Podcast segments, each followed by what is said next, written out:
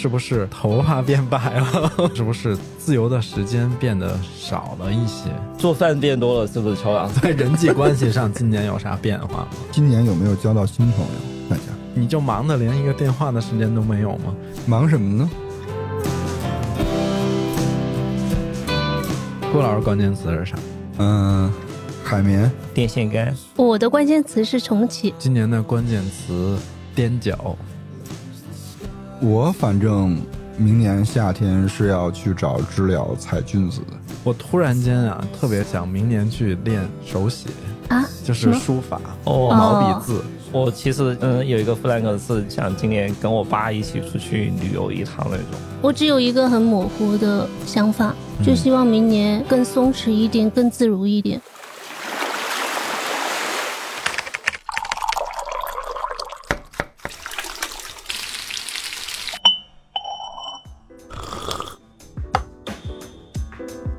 们需要工作，需要闲暇，需要想象力以及一些理想主义。我们想要潜入生活，听见城市的风味。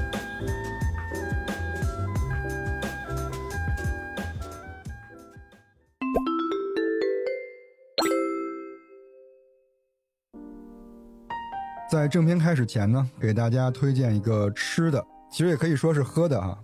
对，前两天我还在公司边上的便利店买了两瓶，是新希望的初心酸奶，我买的是原味的。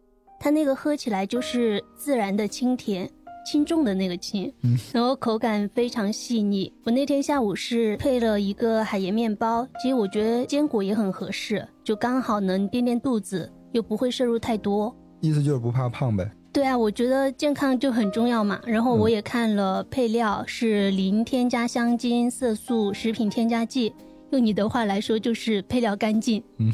然后酸奶就是轻食标配，这也是品牌坚持的自然调性和自然主义。自然的东西就意味着没有那么复杂，不用想太多，你去做就是了。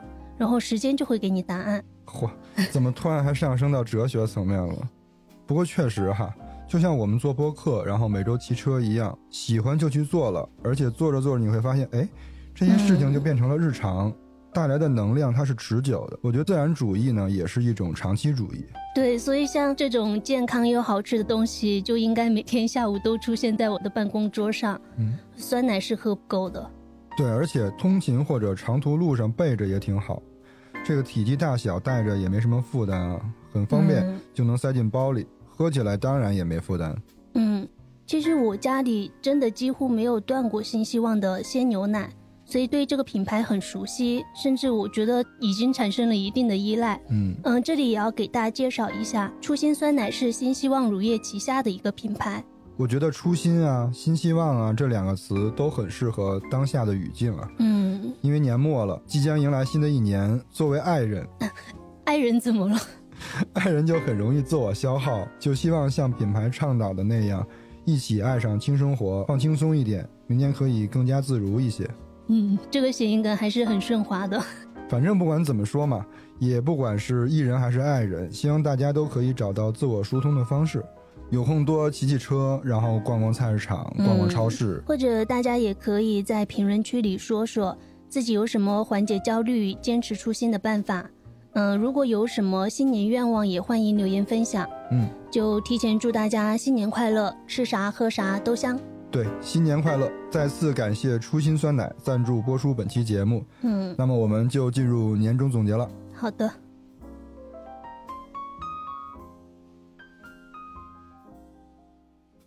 大家好，欢迎收听金鱼赫兹，我是秋鹏，我是 House，我是乐克，我是关美。这是我们第三年的年终总结。嗯。前两年呢，我们都会围绕，比如说一顿饭呀、一部电影、一个瞬间、对一个决定展开聊。今年就不了，今年不聊了是吗？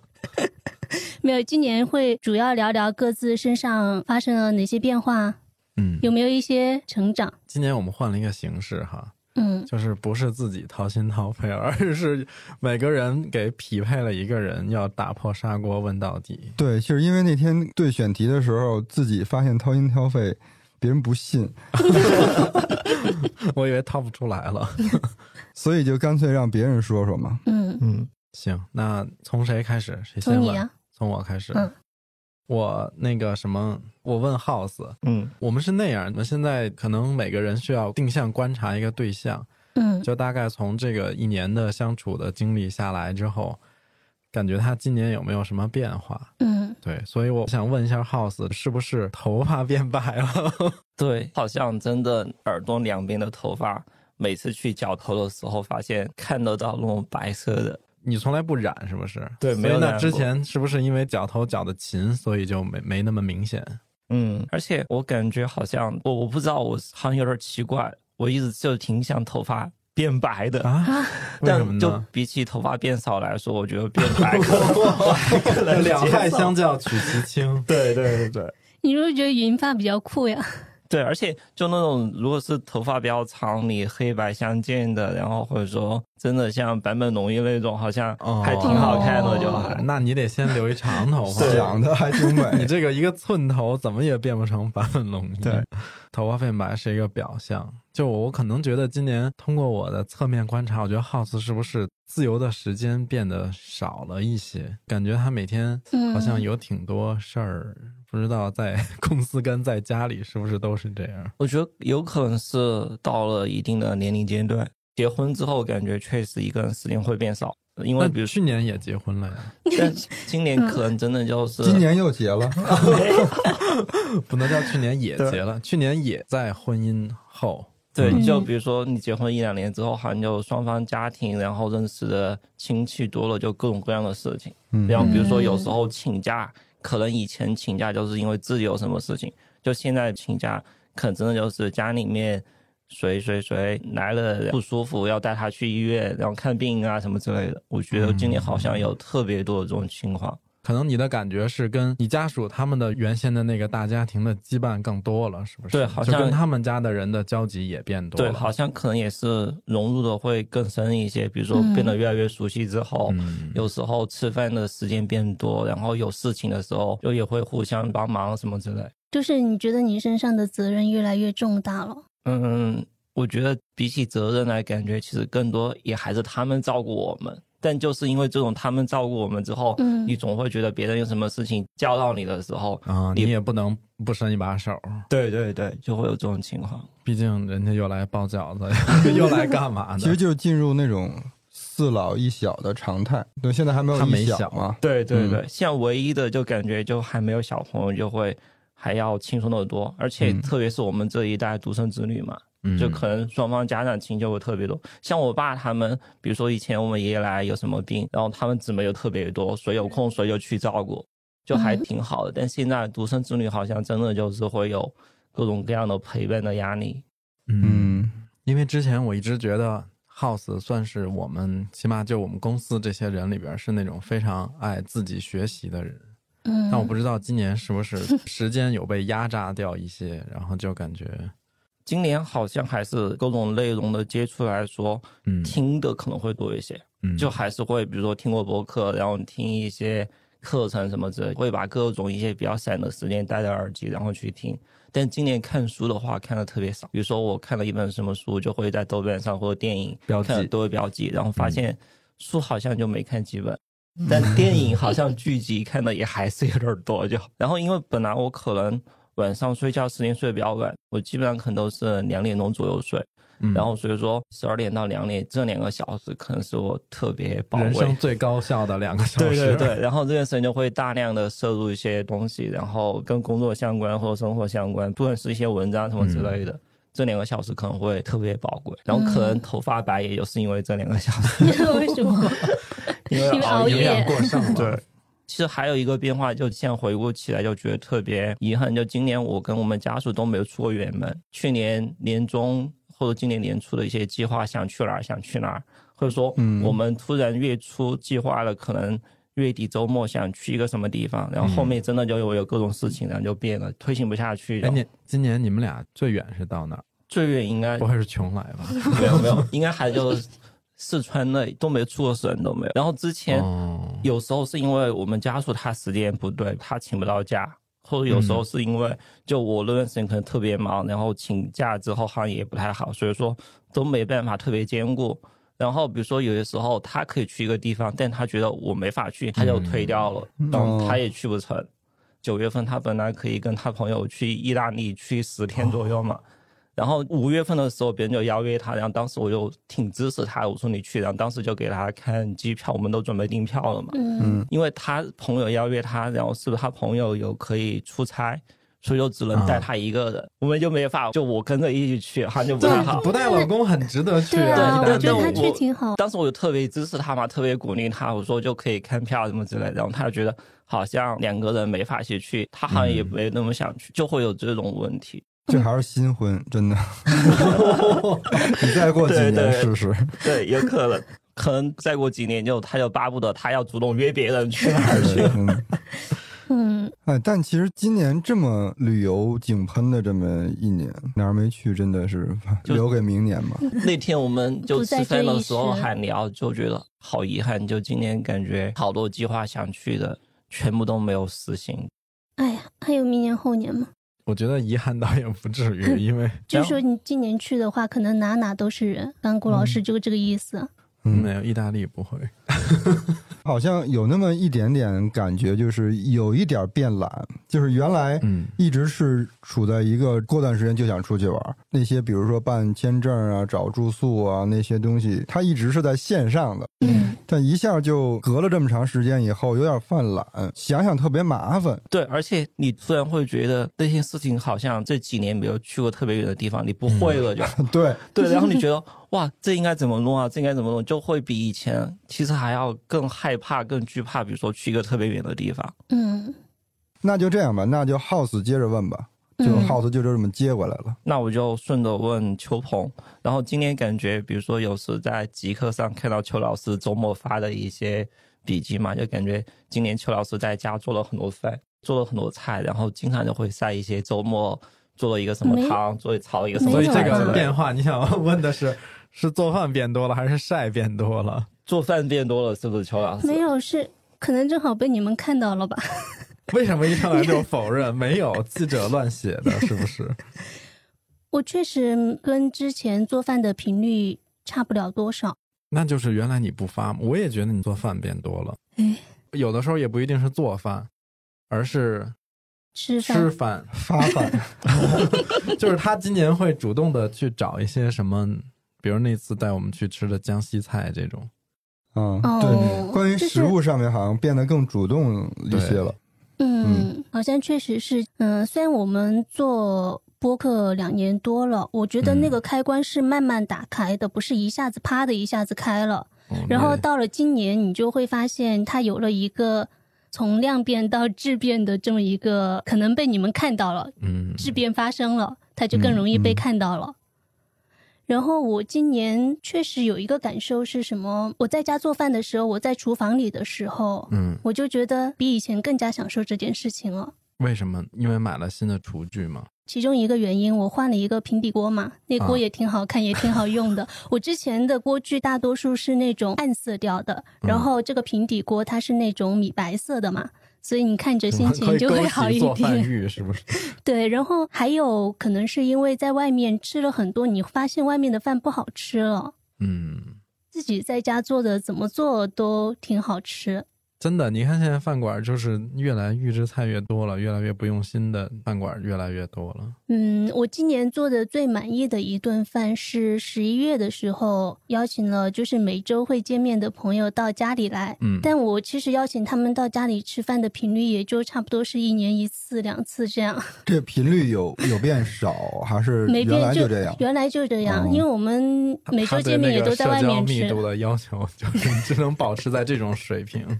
然后，嗯、我就发现呢，做饭是我的一个技能嘛，嗯，它就是你想用的时候就用，而且做那一顿饭其实没有花费太多功夫，嗯，也觉得很好吃。做做了什么呢？他呢刚才以上这一段的 solo 就是有点那种感觉自己秒杀了众多饭馆的后厨，然后很轻松就可以做的。对，老娘现在厨艺非常厉害。没有，就是我觉得不用什么东西都自己准备。像我那次做的饭，为什么这么快呢？就比如说，嗯，那个粉蒸肉嘛，你那个蒸肉粉可以直接买的。为什么笑啊？这不怪不得就是就在家做预制菜。没有，因为蒸肉粉我以前也是从外面买的，嗯，现在很少自己会做嘛，除非你是在农村里。然后我用了我最爱的搭配五花肉和藕块来做，那个就是你做饭的时候直接放在饭上蒸就好了。然后蒸螃蟹也不需要花什么功夫吧？嗯，做了一个菌菇汤，煮汤也是一个 很很挑的省。全是那种 唬人然后好做的那种菜。对，啊，你这么说，每一道菜都是这样。那你看他这个宴请朋友们这些菜还挺江南的感觉的哈。嗯，而且哦而且你看邱老师每次发的图，他配了一些碗，其实都特别私房菜那种嗯图案，对对比如说摆盘特别好看的那种。对对，有专门为食物挑一些那就是我平时用的玩意儿。啊，是是，这一段是赞美。对，嗯，我是觉得现在提供了很多在家做饭的便利，对，所以我就会更享受，不管是给自己做还是给朋友做，虽然频次并没有提高。而且好像邀请朋友来家里吃饭，做那顿饭的成就感还要更强一些，是不是？嗯，对自己做给自己，其实有的时候都不会这么花心思。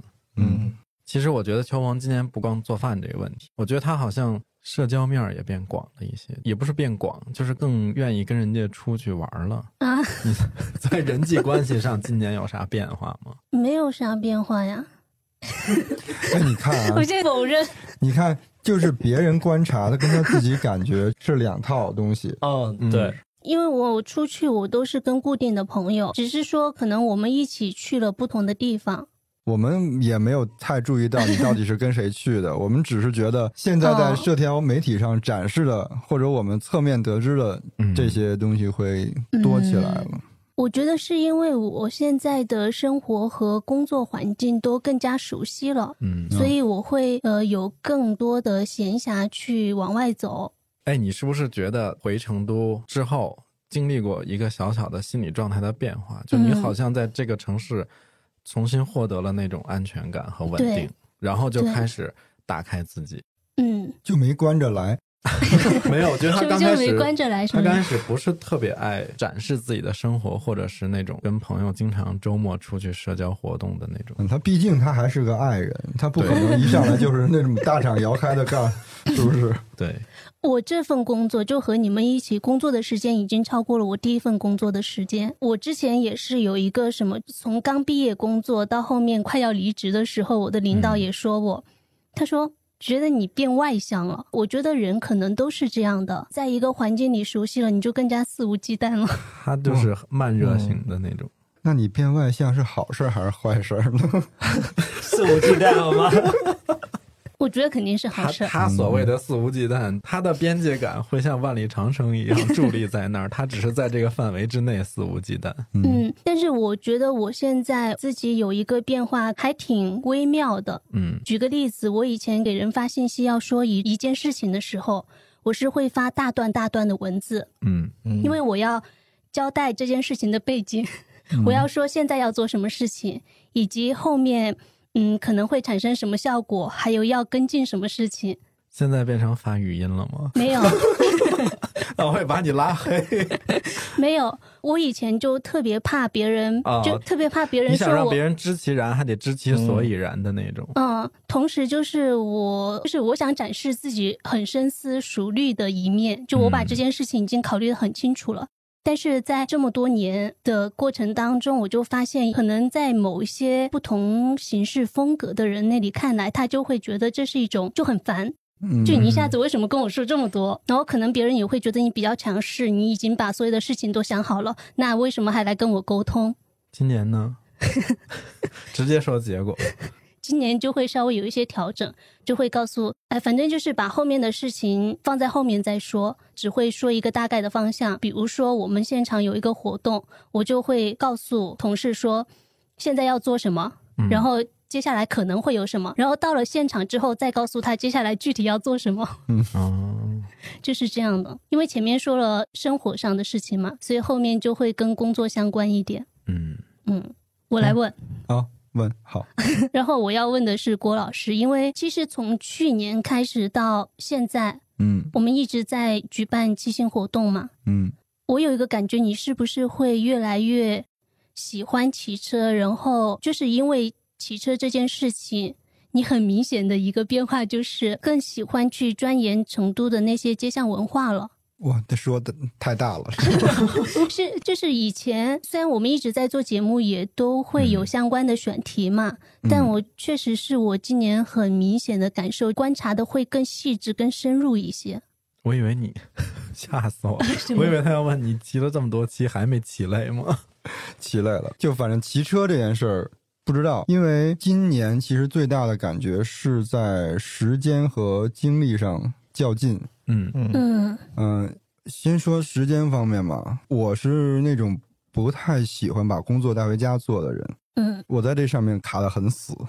现在呢有打破吗？我现在完全打破了，就是不带回去不行，很多工作不带回去做是根本完成不了。的，因为我们现在基本上工作是有一个工作流的嘛，在你这条工作流里，每个人的时间都是不够的，是，所以如果不能按时间把这个东西交付给下一个下一步的工作的同事的时候，那他的时间就会更不够。嗯我觉得我们好像我们团队有这样一个比较厉害的地方嘛，就是我们好像会知道给别人挤一点时间出来，对所以我们就会有的时候把工作带回家做，这个是没办法的事情。对，这种我觉得不是说鼓励加班，或者说鼓励你把工作带回家，是因为你自己的责任心为我你去把事情做不想因为完。自己给别人添麻烦嘛。对，嗯嗯这是时间上的。然后另外一个方面就是觉得精力不够用的。原来的话，你没会没有会觉得呃累这件事情，嗯但现在你比如说我们这一周，我们大概要上六天班，有时候有活动甚至一周就上七天，回去就是需要休息。嗯第二天上班我就再也不想碰自行车。那原来可能周末的时候还要自己骑个车对自，己骑车去找一些什么没去过的地方哈。今年下半年很少了，嗯因为周末都有活动，嗯，你也没时间去。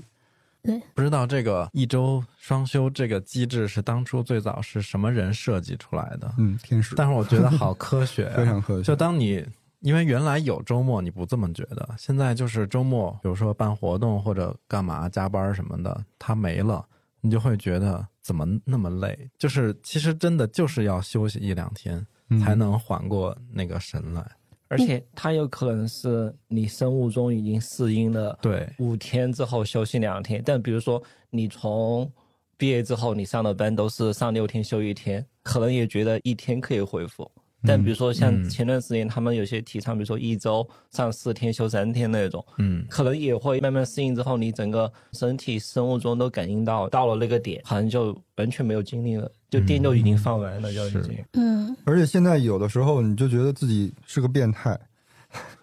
为什么说是变态呢？就是你很想休息出去玩儿，但你很怕出去玩儿，因为一出去玩儿就面临着你工作就会有积压。嗯你不是大家前置要把这些事情都干了，你就是要回来把它就要补上就要忙死。嗯所以有时候你想哇，这周大家要组织出去玩儿，然后你就会觉得我靠，那未来的前一周和后一周都会很忙。嗯，这个就有点像 五一、十一把那个双休日给挪到了假期来休，嗯实际后边都是要补上的。对，因为我们每一周有一些固定工作、固定要更新的内容。对，其实今年周更的东西好像越来越多了。关于周更这件事儿，有什么焦虑吗？哎，我之前是不是原来放过大话，说我 说我对选题啊什么的，我完全不焦虑，好像是 是吧？打脸，夸夸打脸。对，现在就不是了，因为想做一些更有意思的内容给大家。因为你也不可能原地打转嘛。然后另外，你刚才说，哎，街巷，我其实是通过观察街巷以后，对成都是更加喜欢了。然后，因为你越了解它的细节，你会发现，它不仅是嗯那种面子上的东西看着很漂亮，嗯它的那个里子里边的东西也非常经得起推敲。就像我们会在这个城市的，比如说它有很多标签嘛，什么公园城市，嗯嗯、有机更新，然后社区营造，这些听上去很大的那种概念的词儿里边，是可以预见它真正落在一个空间以后，它的人情味儿的。嗯，你比如说，之前我们去拍一个视频，在那个叫什么清源社区，嗯，我们到了那地儿以后，那地儿突然拔地而起一个川西大院子，然后还有一个塔，跟黄鹤楼似的。你感觉我靠，这个东西也太浮夸了吧？而且就跟附近不搭呀，看上去很牛，花了很多钱的样子，但不太能理解。那你就问个为什么，是吧？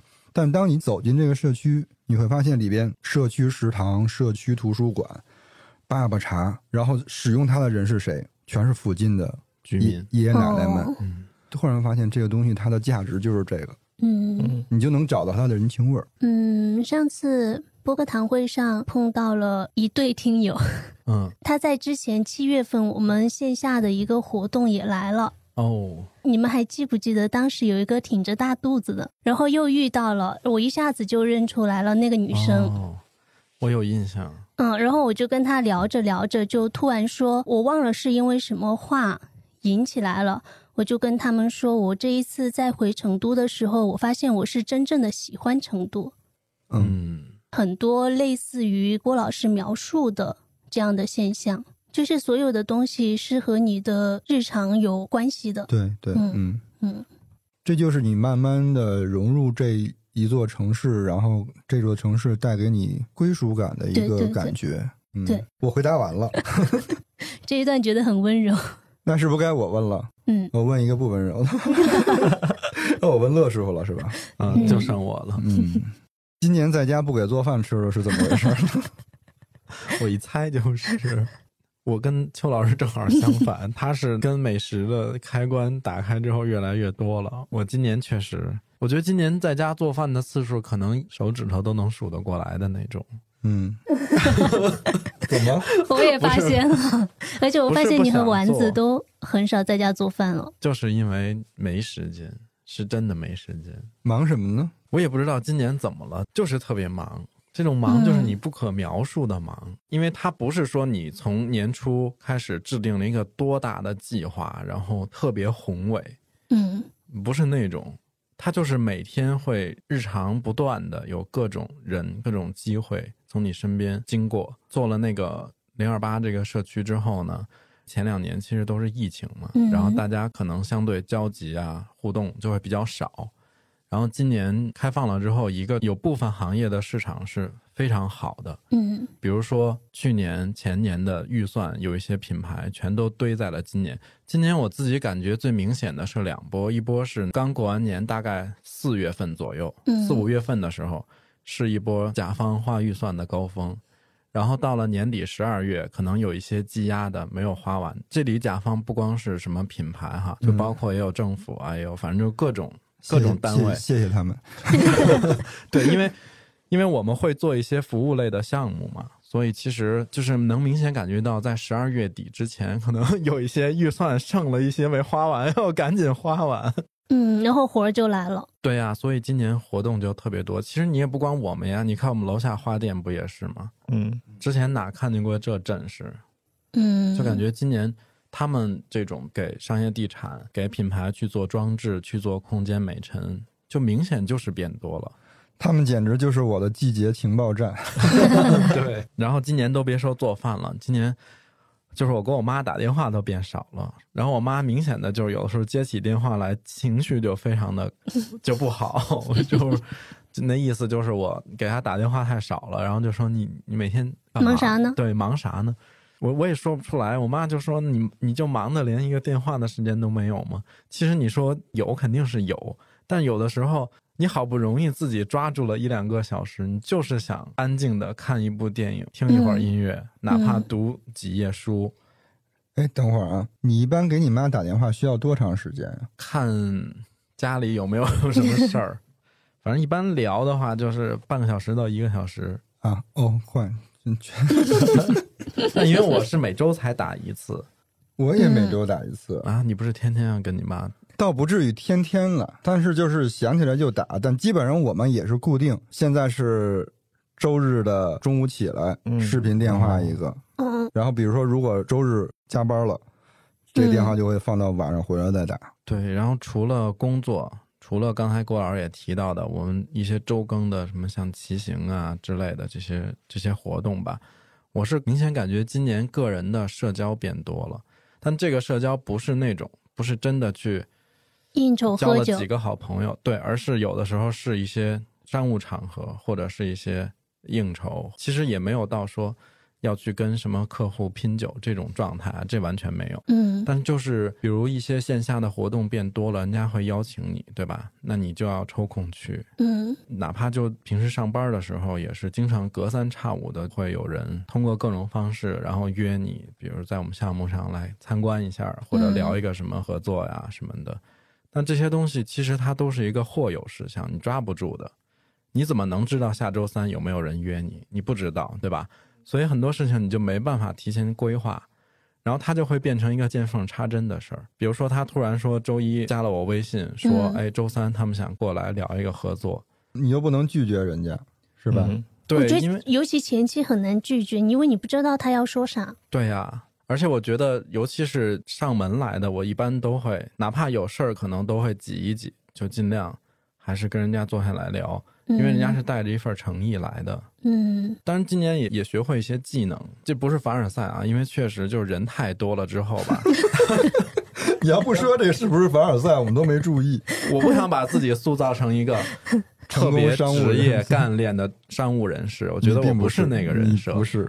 对我只是在我自己能力范围内能够接待、能够坐下来聊的，那我就去接待。嗯，但是如果一旦它超出你的能承受的负荷之后，其实人是很理智的，你的机制就会教你学会拒绝。我之前这么多年都觉得我不是一个会拒绝别人的人，但今年我会了一点儿。恭喜你，终于掌握了我与生俱来的技能。就是你通过这些来的人，通过叫你去的那些人，你就会发现人间百态。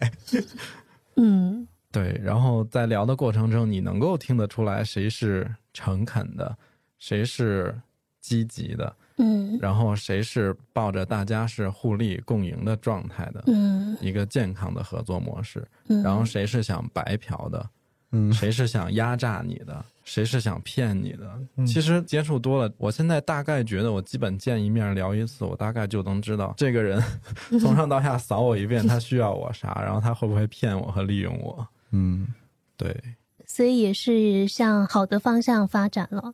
对，而且就是刚才说的这个问题，你在生活跟工作中这些事儿占用了你的周末跟你晚上回家的那个时间，嗯势必就是看电影、做饭、周末去逛花市的时间就少了。然后你就会发现，其实这些事情没有平衡，只能取舍。嗯，就是很多人还想说，我能不能够平衡这个生活跟工作、家庭跟工作？我觉得真的很难。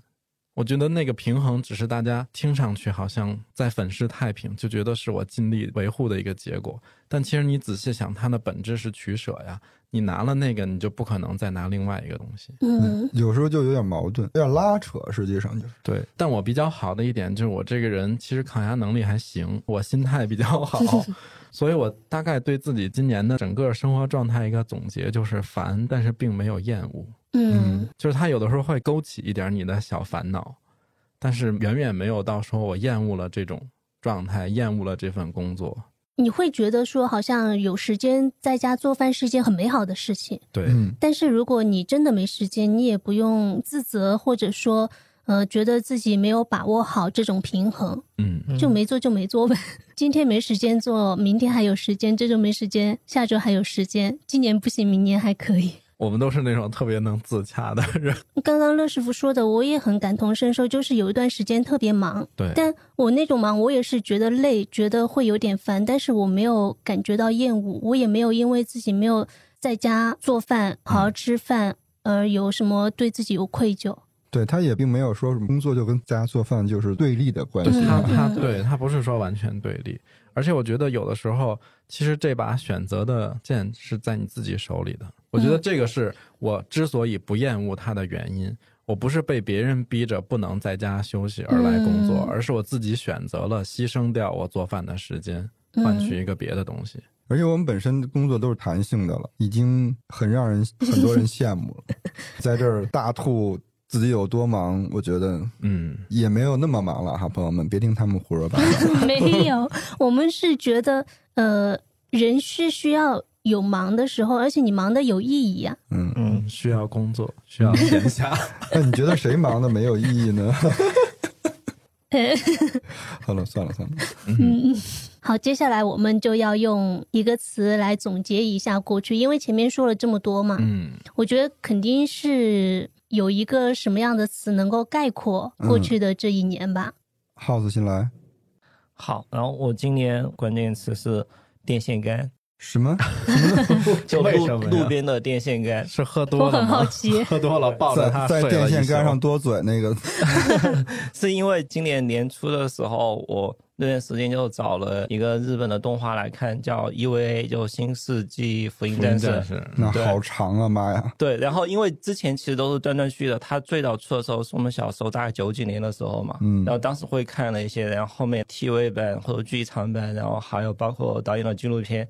今年我终于好像几个月的时间，就有时候下班或者周末的时候就看一集一集，就按照它的时间线来看嘛，整个看了一遍，也觉得很好看，但就突然就会发现，好像现在看的时候始终带入不进去你以前看的那种兴奋、那种激动，嗯好像就你此时此刻跟那会儿他时他刻你看的整个过程，整个心境好像就变了就。看之前我以为我会特别燃，然后特别激动，嗯，但确实看的时候也很激动，但好像就没有我期待想达到的那种嗨的状态。没有小的时候那么的热血了，是不是？对对对，但其实比如小时候看那部动画片的时候，有些地方其实你没没看懂，但你现在看懂了，get 到了，或者说你这么多年你把自己一些经历，或者说你看到的其他的更多的东西思考带进去，你会得到不一样的，但就始终没有那种我看之前特别期待的那种嗨的过程。嗯，那电线杆怎么讲呢？然后电 电线杆是因为因为也是看了呃 EVA，然后其中有一集是导演的纪录片嘛，就关于安野秀明他创作 EVA 的时候，他整个过程，然后其中他有一段台词就提到了电线杆，因为如果你看过 EVA 知道安野秀明的话，知道他对电线杆是特别迷恋的，就比如说现在日本其实街道上路上就会有很多电线杆。嗯嗯，那天就专门搜了一些，就为什么日本就电线杆会特别多？可能一是因为他们自然灾害比较多，就所以说一些电线杆，如果你埋在地下的话，你突然比如说海啸，然后台风，哦就你不好维修。嗯，还有比如说，就日本他们土地是私人的，比如说你要去埋电线杆的话，别人就不允许，所以说好多他们就一直保留着电线杆那种状态，就不像国内，然后你电线杆可能现在都看不到了。我觉得中国的电缆下地应该可能是全世界做的最好的。对，但其实看了他那部纪录片，他说他不喜欢日本，就现在慢慢改造，把电线杆全部拆掉，全部变成地缆埋在地下。嗯他觉得电线杆是特别美，他就会把线拉的特别直，然后排列整齐，然后把电输送到各家各户，可以拉的特别远，然后不同的排列。其实它是一个挺好看的一个东西，然后 就对 对，然后就因为看那部之后，我就确实，比如说现在出门的时候会经常看成都街道上看看仅存的电线杆。对，，看一些电线杆，那段时间就你就特别想你把你看到电线杆全部就拍下来。嗯嗯嗯，以前我们小时候电线杆上会有各种海报，比如说有什么寻猫启事，哦然后是小广告吧？各种海报。就有有寻猫启事、寻人启事，还有一些社区的通知。我记得我们老家那个老房子就有，比如说这个社区、这个街道最近有什么通知。嗯，就现在可能大家都全部是通过这个社区有个什么微信群，嗯就街道上全部在微信群里说。电线杆上贴的不是专治尖锐湿疣 吗？去牛皮癣就，除了一些通管道。除了后面的那种牛皮癣特别不好看的广告之外，其实就以前好像电线杆也承担了一些，就整个社区的一些嗯公共广告栏通知。对，大喇叭是不是也通过电线杆把它举得很高来播放消息？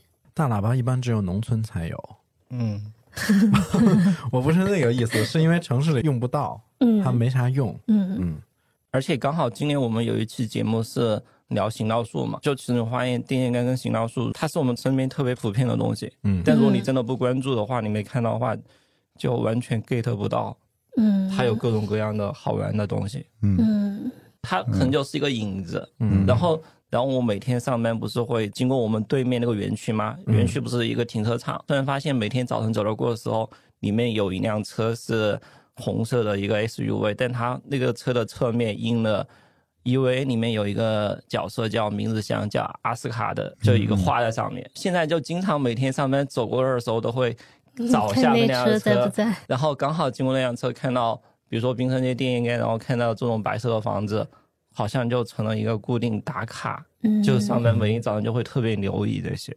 嗯，行，秋鹏呢？就到我了吗？嗯，我的关键词是重启，重启人生。嗯但不是重启人生，是对一件事情的重启。我前面说了嘛，就工作和生活感觉慢慢稳定下来了，其实，呃，不会有什么大的变化。嗯然后我今年可能唯一比较明显的变化就是重新上古琴课了，而且从头学起。哦我就是从头在学起啊。对我觉得我就是在非常笨拙的复读，哎，重新学起，那不会前面那些比较简单的有点听不进去吗？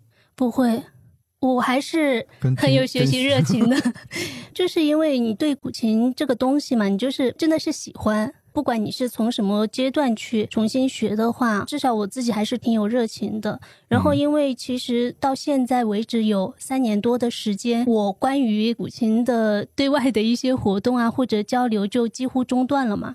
嗯而且在之前基础 对外交流 几乎中断了。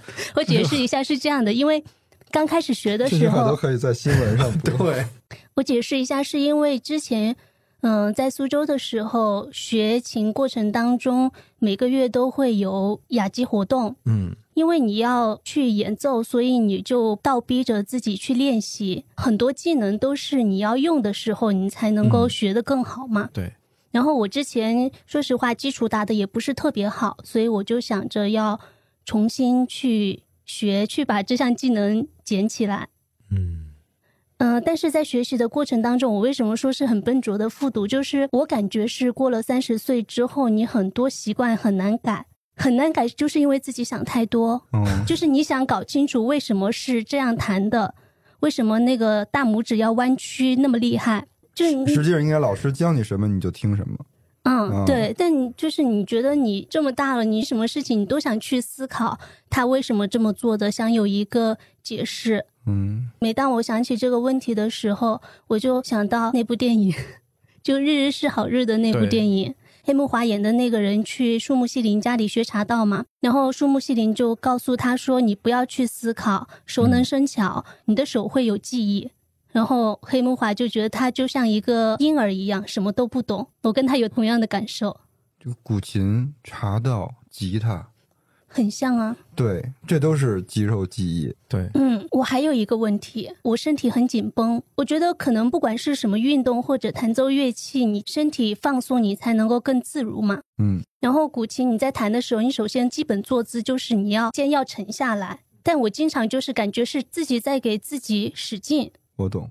嗯，所以我就觉得啊，重新学这件事情就是。嗯，我觉得我遇到了一些困难，但同时这种困难是一种挑战，这个就是我的关键词。那之后还是要每周都要有那种表演。没有表演，我现在他可能明年的关键词就是暂停或者 搁置。没有。我报名可能要上小半年的课，如果按照每周去上一次课的话，嗯也有四个多月。但是现在平均是每每两周去上一次，因为有时候会因为太忙，觉得练不够，还想在家练练再去上课，才能够解决问题嘛。然后有时候可能会因为有其他的事情，嗯暂停，然后参加活动什么的，我就没有太去想，我就觉得去上课就是我走出家去弹琴的唯一一件事情。这三年多，主要是自己在家想起来就会练练，比如说以前的曲子，然后自己感兴趣的新曲子，就想学一下新的东西，但实际上还是得要去上课。你知道你现在说的越多，越有更多人来监督你吗？没关系，欢迎监督。嗯，郭老师关键词是啥？嗯，海绵你们的词为什么都这么有意思？还是输给了电线杆，电线杆太绝了。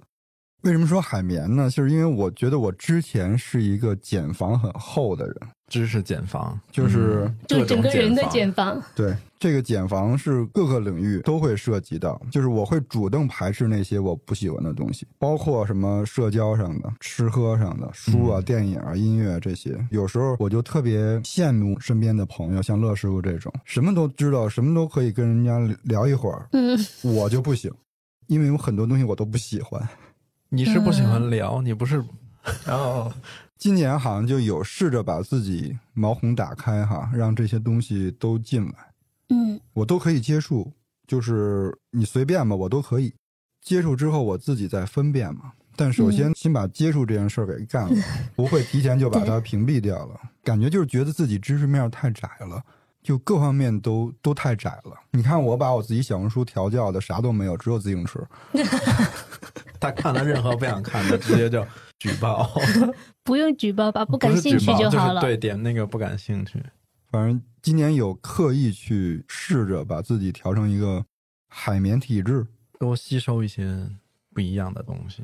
对，自己是觉得舒适的状态吗？哎，你会发现，其实我为什么说海绵呢？嗯这些东西，当你把那个可以接触它们的那个毛孔一打开以后，你就发现你站那儿不动，有很多东西来找你。嗯嗯然后只要去自己分辨哪些是我可以用到的，哪些对我自己有帮助，嗯嗯，而不是我喜欢。原来出发点是我喜欢，现在的出发点是都来吧，对我有帮助的我就会留下来。嗯，嗯，大概是这样的。一种很开放的心态。嗯，而且比如说海绵除了吸收各种各样的东西，你除了新型减肥之后，就感觉郭老师是不是也像海绵一样？比如这两年参加活动越多之后，其实变得更柔软了就，诶，会不会有这种？柔软其实是这样的，就如果你持续是这种状态，你一直是柔软的。但当离开这个我所处处的环境，它就会会变很干。哎，但是我的感受是，嗯，我觉得每个人都有柔软的一面，嗯，嗯就是包括我刚来的时候，我也觉得郭老师有柔软的一面。就只是郭老师他会有时候会隐藏自己的这种柔软，嗯就比如说他不想在别人面前展露那种柔软的时候，可能就不会。你跟他熟悉之后，好像就能嗯 get 到感性柔软的一面。嗯天哪，乐师傅呢？我那天想了一个今年的关键词，叫踮脚，踮脚就是踮起脚尖的那个踮脚。是站着还是躺着？躺着踮有什么用啊？我想问一下，躺着是能够实现踮脚的吗？你可以完成这个动作，但是它并不会把你的身体抬高。嗯，一方面觉得今年的那个，就刚才其实也提到了一些生活节奏的改变，很像在踮着脚小跳着往前走的那种，就是节奏会比原来快了。我觉得今年有点儿，就忙了一年下来之后，回头看一看，就觉得哎，好像踮起脚尖儿，稍微触摸到了一点自己的梦想，就是感觉虽然有的时候会超越自己能力范围一点点，但是你会发现，哎，我踮起脚来也够得到，然后好像离我、我想要去的那个地方就稍微更近了一点儿，嗯但是也不用蹦，是吧？不用蹦，嗯因为我觉得嗯蹦容易摔着。还是刚才说的那个嘛，学会拿你该拿的，然后学会拒绝掉你该拒绝的东西。蹦肯定是不行嘛，但是我可以踮起脚来。嗯，你觉得哪一件事情是你踮起脚做到的事情，很满意的事情呢？我觉得播客堂会就是，就是那个集中在活动前筹备期的那一周，其实我相信我们四个，或者说还有很多其他的参与的工作的人员，嗯，大家都很累，对，那种累，而且是那种劳神，嗯。事无巨细。嗯，一是之前也没有做过嘛，对，我是在嗯就上周发完最后一条视频，我觉得这个活动结束了，终于翻篇儿了。就是觉得一方面终于一件事情做完了，嗯，然后另外就是这个过程很美妙，对，其实我也回过头来自己简单的小复盘了一下，我觉得这个，嗯比如这次我们这个活动，你说能打个一百分，肯定打不了。嗯就在我自己这儿，起码有很多细节，我觉得我并没有做的特别好。嗯，但是他可整不是这么说的。不是不是，但是，但我觉得就是以我们当下的资源跟能力跟花费，我把它做成这样，没有任何遗憾。嗯，嗯，而且反正明年就是如果 明年有钱接着如做嘛，果就是嗯，垫脚挺好的。哎，我们好像每个人的，我跟 House 的是名一个具象的东西，嗯我们俩是抽象的。我还以为我们俩是一个动作，嗯，嗯对，我还以为都会是什么一些形容词之类的，结果哎都没有，挺好的。我觉得还有一个问题，嗯这问题吧，听上去有点突兀，但确实我还挺想问的，就是今年有没有交到新朋友？大家在你们的那个关键词的加持下，有没有加到一些新朋友？嗯、朋友是生活中的朋友还是工作上的伙伴？朋友，生朋友活中的纯友谊的这种，那我没有，House 呢？我好像也没有交到新朋友，但今年有一个还是比较值得小纪念的是，跟之前绝交的一个朋友重新联系上，就可能在之前有一期节目提到过，就我们高中的时候跟我们班上当时特别好的一个同学，当时就因为一件小事嘛，可能大家当时都年少无知，就特别冲动，然后突然就不说话，然后一直到毕业啊什么之类都一直没联系，然后反正感觉当时会觉得特别可惜，但当时大家都太小了不太懂，但今年突然有一天晚上，然后我微信突然一个人加我，然后就发现是。当时的那个绝交的朋友，然后就我通过的时候，然后跟他发消息，当时就其实还是挺感慨的，因为他那天刚好跟我们另外一个朋友在一起吃饭，然后突然可能就知道我的呃微信嘛，然后就突然就加过来，然后就大概就聊了几句。虽然说这么多年也没什么交集，也没有怎么聊，但好像一下又回到了读书那会儿那种关系特别好那种状态。比如说中午十二点，大家都马上结伴抢着去食堂去打饭，然后周五兴趣班的时候，下午一起去学校兴趣班的科技社做一些模型，或者说打太极拳。然后就就会就会，你们兴趣班还有太极拳？对，我们当时学校兴趣班就特别杂，然后比如说各种体育，然后还有科技社，然后还有那种太极拳那种都有，然后就会想到很多，然后就后面就随便聊了几句，然后就现在时不时的也会互相，他也会给我发一些消息，然后问一些什么东西，然后突然聊几句，感觉也还挺好的。哎，我其实有时候觉得。那些失去联络的朋友，嗯，就失去吧，就活在记忆里，也还挺美好的，特完美。但是我觉得复得之后也可能很美好。不是他这个不一样。我今年有一个也是，我没有交到新朋友，但是有一个失而复得的好朋友。嗯。就是我觉得这个事儿的区别在于，其实我之前没有经历过这种事儿。我好像觉得我这个人其实也不是我，我觉得大多数人都是，就是我们交朋友的时候没有一个仪式，因为他还不像谈恋爱、结婚。嗯，他谈恋爱、结婚，你总得说，哎，咱俩在一起吧，对吧？嗯，我们对于好像一般的好朋友就没有说还非得表个白，说咱俩当好朋友吧那种。但是拉黑是有一个开关的，有一个仪式的，对吧？我把你删掉，它是一个主动的行为。嗯，像 House 这种失而复得，像我这种失而复得，它也是需要一个动作的，就起码得有一方去主动完成这个事情。它好像就变成了一个确认键，我们还是特别好的朋友，跟你那个说。因为长久时间不联系而越来越淡，还不太一样。我那个是什么呢？我的小学同学，他因为工作的关系认识了我姥姥家那边一个发小。有一天，他给我打电话说：“你猜我跟谁在一起？”然后我一听是我们原来小学同学，嗯，然后我们俩原来特别好，但是后来因为电话也就没有加上，后来就失去联系了。但是加了联系方式以后，因为实在很多年没有任何交集，我们可能也是当天聊了聊近况，然后他就变成了朋友圈里沉睡的一个普通人，嗯。我觉得那就完全没有原来的美好。原来这真是天天粘在一起玩在一起的人。然后出现了一个同样的一个情况，就是我一个平时我们也不太联系的一个朋友给我发微信说，一会儿有一个人呢加你微信，你给他过一下。我说啊行。一会儿就微信有人过来加我，然后我一看他说的是自己的名字，我马上就想起了哦，原来一起。玩乐队的时候认识的那么一个朋友，然后他就说啊，好想你啊，终于把你找到了啊！我说什么什么，我也是简单的客气一下。然后一会儿他说这会儿方便给你打电话吗？我当时虽然也没事儿，但是我就是很不想接他那电话。嗯，因为我觉得说啥呢？这个边界感好像没有进展的那么快哈。我因为我知道我打起电话来我好尴尬，我不知道说什么。后来我就说不方便，要不明天再打。然后。就再也没有然后了。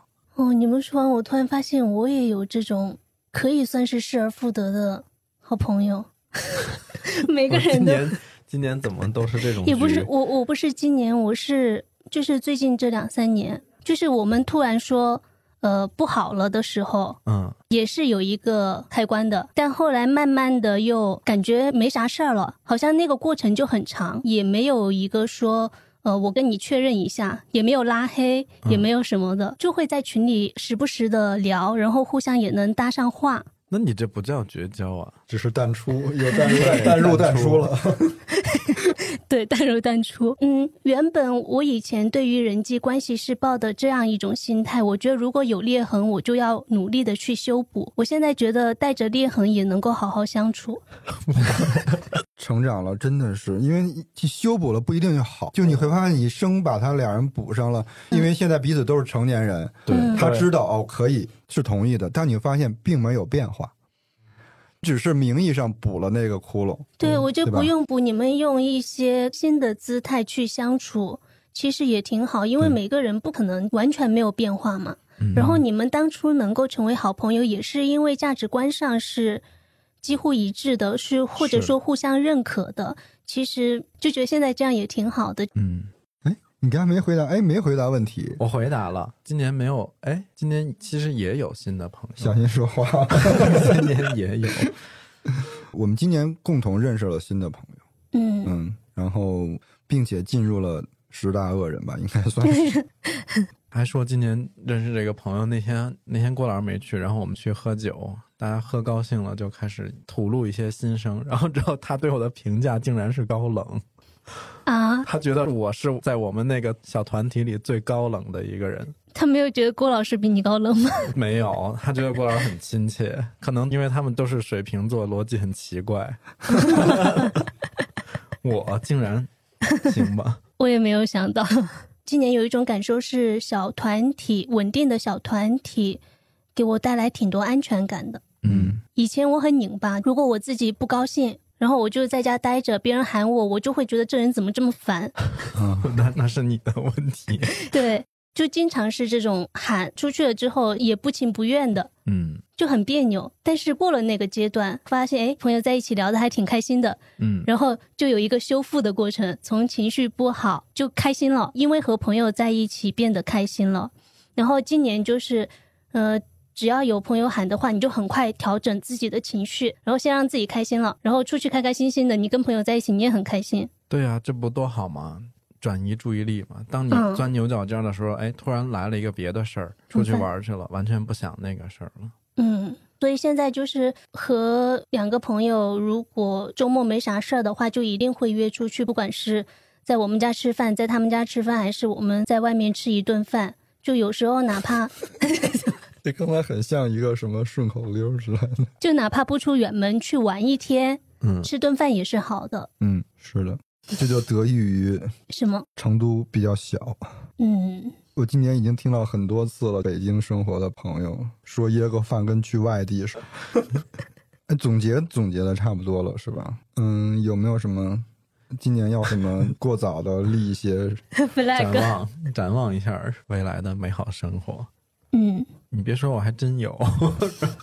我其实特别不想立 flag，但是你每到这种时刻，你就觉得到了一年的年末，然后明年之初的时候，总会有一种澎湃、心血来潮。嗯，然后，所以你就拥抱这种心血来潮。我突然间啊，特别想明年去练手写，啊，就是书法、哦，毛笔字。我们可以在零二八开课吗？我我以后不会啊，关键以后你们都是琴棋书画没有，我。我我我是说开课请老师来，然后想学的人都可以学。其实就是大概在原来哎初中高中的时候有练过一小一小阵儿的那个毛笔字，嗯然后但是其实我今年这个想法并不是我要去学什么颜体，还是学这种就特别牛的这种东西，嗯，我就想特别随性的写一些字，但是它排列出来是好看的，是有意思的。嗯，操，这个画面你们可能不是想象不到。不是没想到那个画面，我是突然想想起前面提到的那个电影里面说了一句话说，学一样新的东西，先把框架搭好，然后再把你的心意放进去。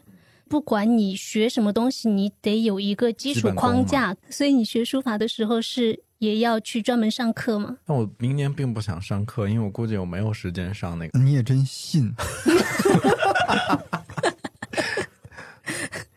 你都在节目里说了，我觉得就是很认真的。没有，我就在想，明年其实我可以尝试把那个毛笔捡起来，用它表达一些东西，写一些自己的东西，哪怕并不是要给谁看。哎，你之前是比如说以前读书或小时候会是会写毛笔那种吗？我曾经练过一下嗯，就还是有基本功在那儿。但也不是说写的特别好的那种，这画风太就突然就特别期待，就比如说 二零二四年中的时候，不用就不用不要期待每年的关键词，然后乐师傅突然用毛笔把关键词写下来。对，你在前面写，周梦在后边弹古琴。哇，这画面绝了！不是我要写的很不是你们想象中的那种循规蹈矩的毛笔字。那我跟我跟耗子是不是得得分一下了？我们要不来一个？你看啊，琴有了，琴棋书画，琴棋和画，你选哪个？还有两个都不太行的。下棋挺好的，好，你就这一个不切实际的展望吗？大家都听节目的朋友们都，反正每年就这么一次机会展望吗？反正每年就这么一次。胡说八道，是吧？对，哎，不是还有琴棋书画四九茶吗？你还可以选四九九是吧我们可以选茶，可以。嗯，我反正明年夏天是要去找知了采菌子的。我也提前跟他约了这个行程我。我我要报名，所以我们是会组织一次这样的活动，还是说你也真是是 怎么回事？破半就回来了。就小范围的嘛，到时候看吧。嗯我觉得组织一个活动也可以，挺有意思的。因为我觉得这个不难实现呀。而且夏天很长，它又不是只有那一天，是吧？我们可以先去，整个那条线踩下来，我们 OK，什么都挺好的。正好我们也可以把那个各方面都梳理好，然后再组织成都的，比如嗯骑友啊，我们或者嗯社区的朋友们在一起去，这个是非常非常容易实现。而且我非常非常期待。希望明年的君子不要太火。House 呢？我其实嗯有一个 flag 是想今年跟我爸一起出去旅游一趟那种。跟跟你爸就是你们俩人吗？对，就可能就我们两个。哇，你好敢。对对，因为我从来好像就除了小时候他们带着去，但就嗯长大之后好像就没有跟他去一个什么特别远的地方，然后一起出去纯玩那种。以前可能是他安排去吃哪儿去住哪儿，然后去谁亲戚家，现在可能就嗯长大之后你可以给他安排行程。因为想到这个弗兰克是因为今年年初的时候，我爸有次他做手术嘛，然后他就没给我说，他就要出院的时候。然后才给我说，他说我前两天去做手术，然后就觉得不想跟你们说，就怕你们担心。然后你们回来本来也是工作日，好像就不是特别需要。然后那天我突然就觉得我爸年纪大了就，嗯，他那天他做手术，他给他的所有的兄弟姐妹那些都知道，然后家里人都陪着他去了嘛。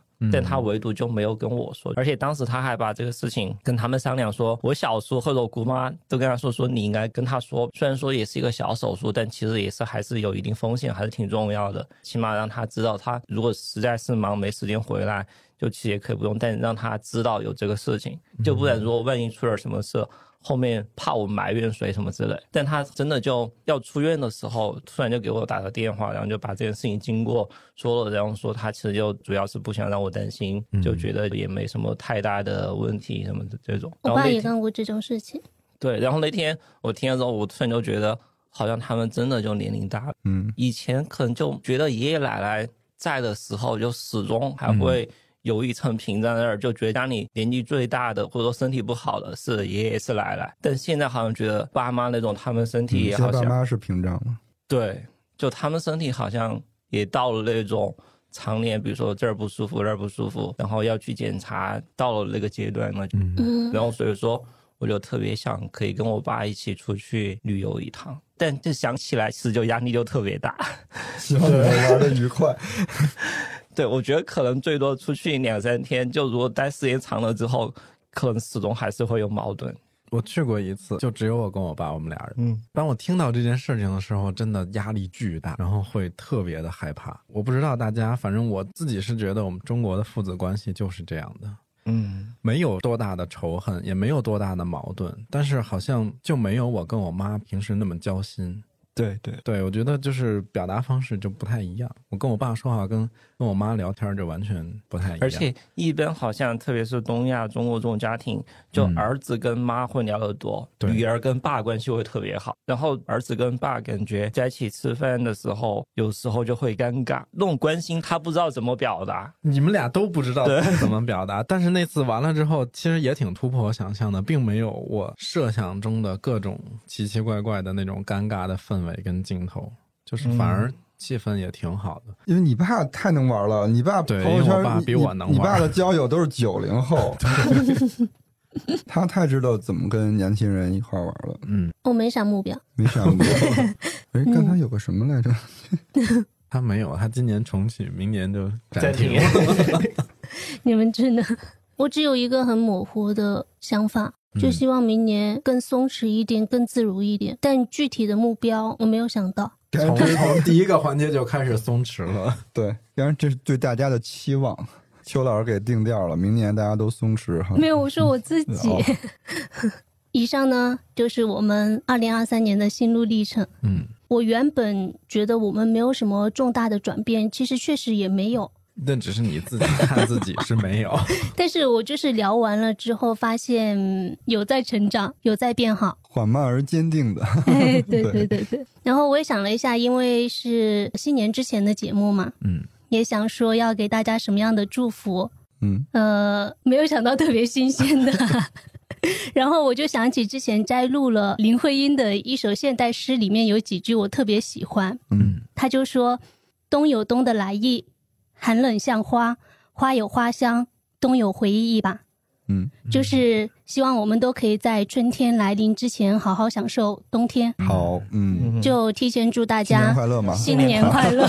又来不及了。要齐着说一遍吗？一二三，新年快乐！干嘛非得弄齐了啊？两段都别剪掉啊。好，那感谢大家收听。呃，如果喜欢本期节目，欢迎分享给身边的朋友，也可以在苹果播客订阅。然后我们有一个听友群叫“金鱼赫兹饭前饭后群”，要是大家感兴趣的话呢，欢迎先添加微信号“金鱼赫兹 FM”。那我们下周二见，拜拜。拜拜拜。It's never quite as it seems never quite as it seems. I know I felt this way before. Because it came from you. And then I open up and see. Person falling here